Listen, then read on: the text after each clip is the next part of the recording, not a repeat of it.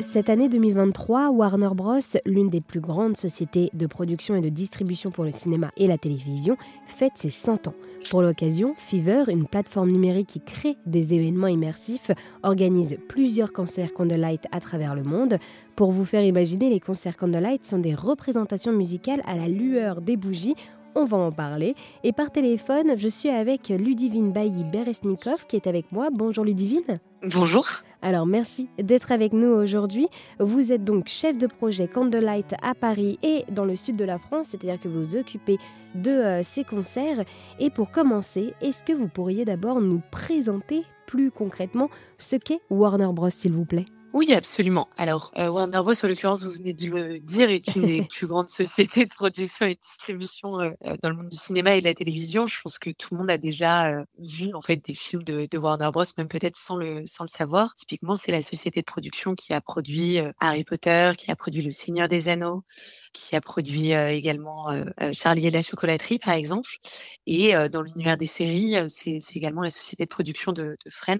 voilà, j'ai essayé de donner des noms qui normalement devraient parler un peu à, à tout le monde.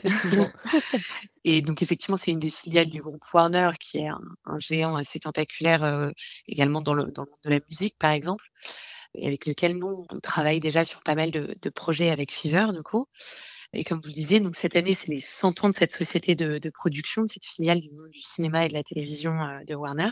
Et donc à cette occasion, on a décidé de produire et de proposer au public des concerts qui reprennent en fait les plus belles musiques de films emblématiques ou de séries emblématiques produits par Warner Bros. Effectivement, ce sont les 100 ans de Warner Bros. C'est pourquoi on a décidé de, proposer ces concerts dans 100 villes, euh, dont euh, Paris en l'occurrence, mais également euh, Marseille par exemple dans le, dans le sud de la France. Pendant ce concert Candlelight, le public va pouvoir profiter de ces musiques de Warner Bros.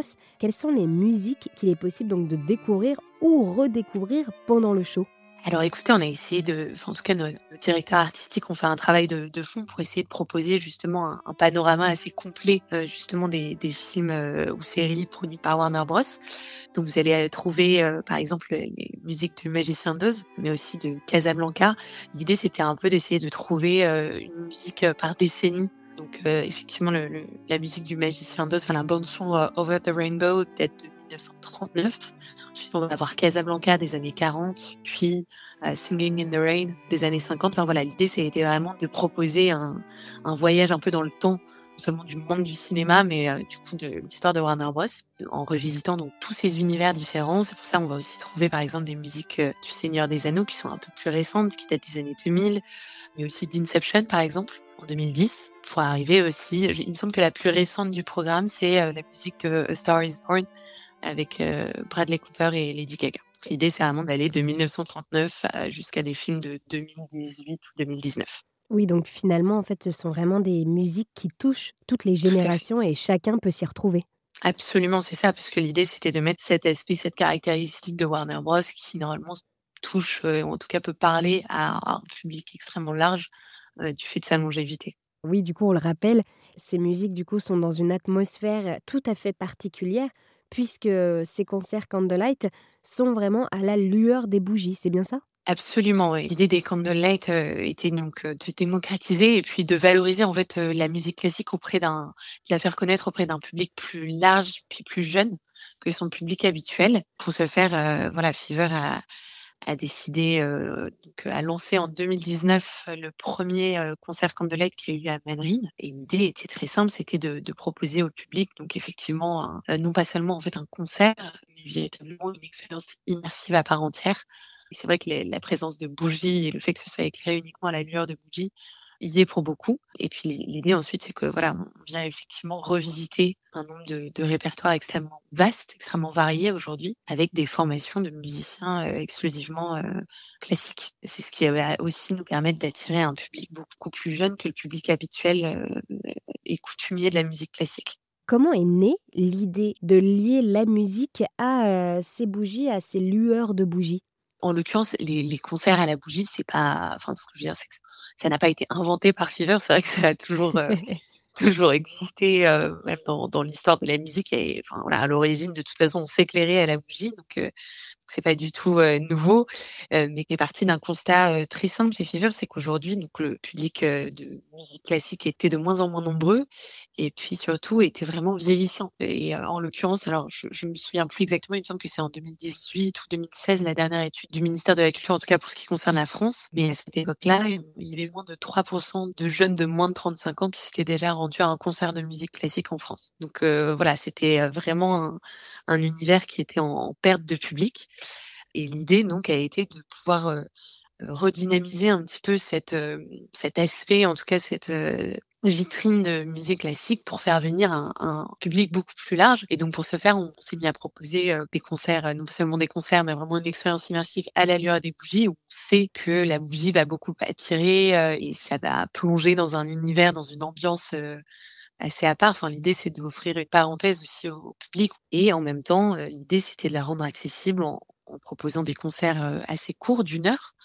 Euh, et non pas de quatre heures avec plusieurs entractes, et d'aller dans des lieux aussi, d'aller investir des lieux de patrimoine de, de chaque ville, mais qui sortent aussi du cadre traditionnel des lieux de la musique classique comme l'opéra ou la salle Gaveau par exemple. Euh, en tout cas pour Paris. Donc voilà, l'idée c'était vraiment de, de, faire un peu, un, euh, de proposer euh, justement une, une, expérience un peu nouvelle, mais pour autant vraiment avec des musiciens excellents et des programmes justement qui peuvent parler aussi au, plus grand nombre. Alors on a évidemment des, des, concerts autour de, de compositeurs de musique classique comme Frédéric Chopin ou Antonio Vivaldi, c'est vrai que très vite, on s'est mis à, diversifier euh, le nombre de types de programmes euh, qu'on allait euh, proposer à notre public.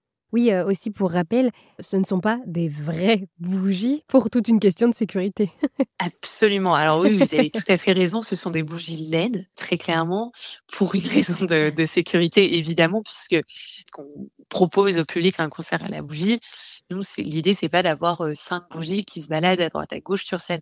Il y a vraiment des milliers de bougies sur scène à chaque concert. Comme je vous le disais, on travaille avec énormément de lieux de patrimoine. Donc, par exemple, dernièrement, la, semaine dernière, on a eu les premiers concerts au Palais des Papes à Avignon, typiquement allumer des milliers de bougies dans des lieux, euh, dans des monuments historiques classés, effectivement, tout le monde nous aurait claqué la porte nez. Donc, euh, ce sont des bougies LED. Euh, c'est ce qui nous permet aussi, on propose beaucoup de concerts, nous, en, plein air. Et pareil, en fait, au final, si on était en plein air avec de vraies bougies, je pense que très vite, l'expérience serait un peu gâché pour le public, euh, puisque au moindre coup de vent, en fait, euh, vous n'avez plus aucune ambiance. Quoi. donc, euh, donc voilà, pour plusieurs raisons, mais évidemment, en premier lieu, pour une raison de sécurité, ce sont évidemment des, des bougies LED. Eh bien, merci beaucoup Ludivine de nous avoir présenté le concert Candlelight 100 ans de Warner Bros. qui nous permet de revivre les moments cultes des plus grands films et musiques du répertoire de Warner Bros. Le tout à la lueur des bougies. Merci beaucoup Maribel.